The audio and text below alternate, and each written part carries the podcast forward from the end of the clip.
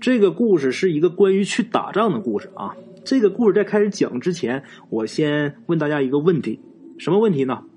姥姥的爸爸叫什么呀？好多人可能一时都想不明白啊。跟大家说，叫外曾祖父。外曾祖父啊，今天给咱们提供故事这位鬼友，他的外曾祖父啊，人生经历挺丰富的。这位老者年轻的时候啊，他做过道士，后来呢，由于受不了在山里的清苦，最后还是还俗了啊。还俗之后，自己开了一个小饭馆这个饭馆啊，生意不错。慢慢的呢，扩大经营，这个饭馆啊，变了一个饭庄子。家里边呢，也是结婚生子，生了四个女儿，一个儿子。咱们这位鬼友他姥姥啊，就是家里边这四个女儿当中的老四啊。这一家人呢，生活挺富足的。虽然呢，当时是国内战乱不断吧，但是呢，外曾祖父他们家乡还可以。基本上没有什么大的战事，不像咱们东北啊，战火纷飞了。他那边还行，没有什么大的战事。家里边呢，几个孩子又都很孝顺，他觉得人生啊挺满意了啊。没想到呢，他最小的儿子，这小子啊，到了青春期的时候，把他给闹了一个头昏脑胀。怎么回事呢？就来说说啊，也倒不是说这孩子他学坏了。而是男孩嘛啊，男孩都会有这个英雄情节嘛。又逢乱世，所以呢，这小子他特别想去当兵。知子莫若父啊！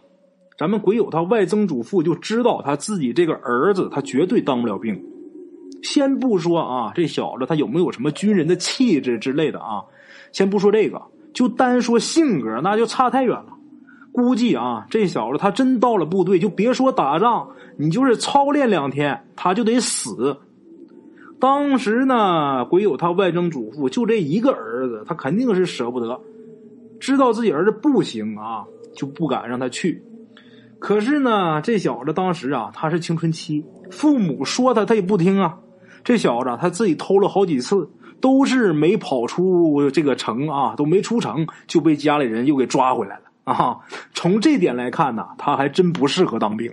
这是咱们说啊，家里人就劝他，就说呀，你看现在小鬼子也都打跑了，你说你死乞白赖，你非得要去打仗，你去打仗也是跟中国人打仗，你就打赢了，你也算不上英雄啊。但是这小子他不听啊，最后啊，他就绝食抗议。这家里边真没办法啊。正在这百感交集的时候，来这么一个客人，他们家来一客人啊。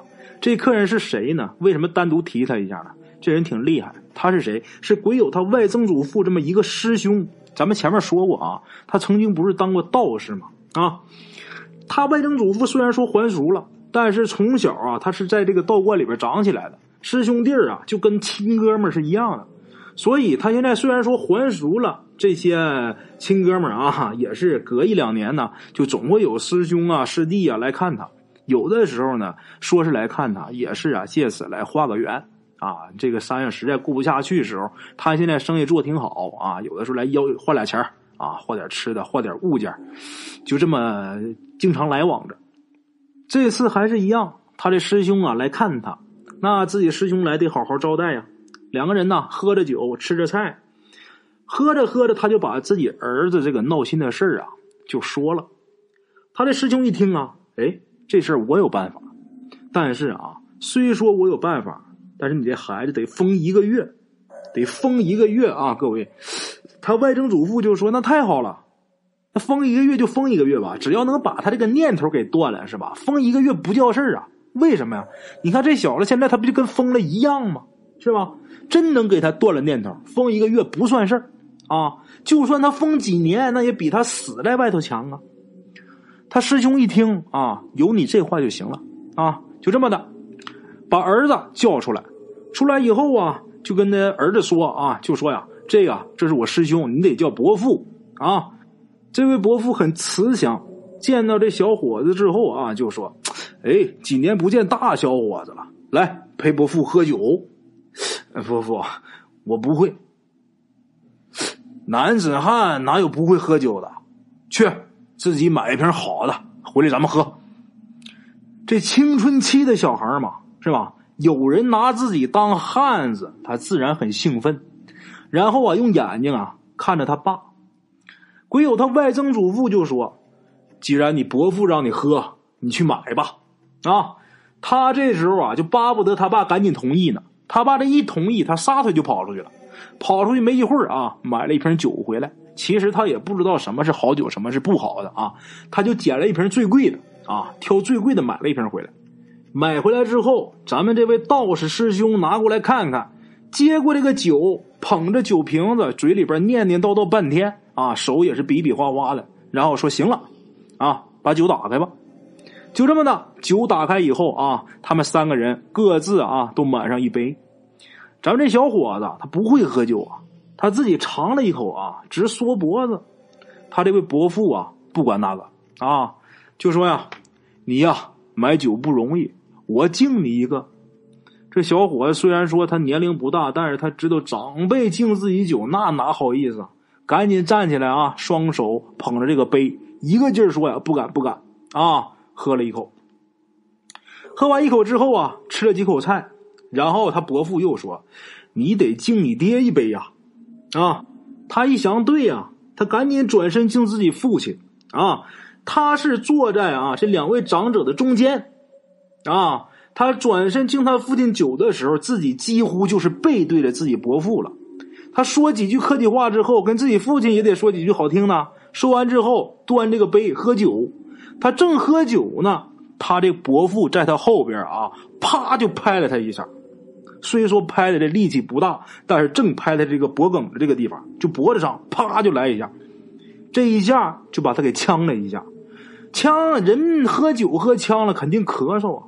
正咳嗽呢，他的伯父站起来啊，就拍他这个头顶，啪就这一下，这下使的劲儿比拍脖子可大多了。这一拍，这小伙子一下就瘫倒，就昏过去了，啊。这事儿把鬼友他外曾祖父可吓一跳啊！然后他师兄告诉，赶紧告诉他啊，没事没事啊，你把他抱床上，让他睡觉。把他抱床上睡，这一觉啊，直接睡到第二天早上。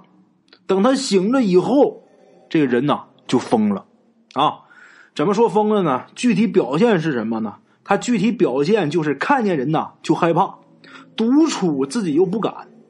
好在啊，他的伯父当时在他们家，他伯父只要在屋里边，他就好一点。但是啊，每天呢还是得吃他伯父给他开的药，啊，这样才能维持继续活下去。人就这么疯疯癫癫的，见什么都害怕。等到一个多月啊，一个月零几天的时候，这个人啊，基本上呢就好了。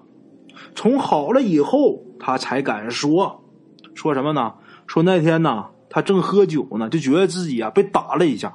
打完之后自己又睡着了，睡着之后自己一睁眼睛一醒啊，他就是在战场上，他参加了一场又一场的战斗啊，这一个多月啊，尸山血海呀，哪个是人头，哪个是被炸碎的四肢啊？他自己回忆自己说，他参加了这么多场战斗，没有一场是他自己坚持下来的，每一场都是几乎啊打到一半他就已经崩溃了。从那以后，他终于认识到打仗是多么残酷的事了。然而，在这期间，他不知道自己是在做梦还是真实的啊！这感觉很恍惚。等他这个病彻底好了以后，他再也不提去打仗的事而且啊，还落下一个毛病，什么毛病呢？就每逢过年的时候，听见鞭炮响，他都害怕。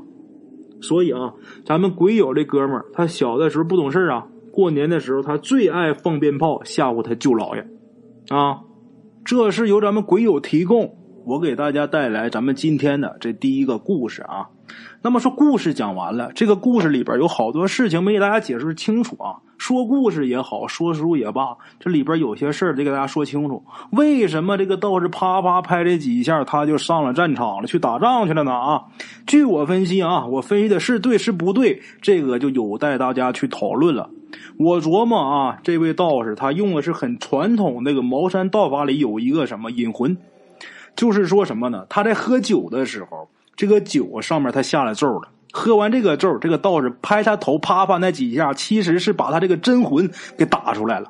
打出来之后，至于是用了什么方法把他的真魂给送到战场上去了，那我还不知道啊，我还没研究那么透彻。如果我要知道了，那我也就会了啊。虽然我不知道他用的是什么方法，但是他这个经过我还是有必要跟大家说清楚的啊。好了啊，这是咱们今天的第一个故事。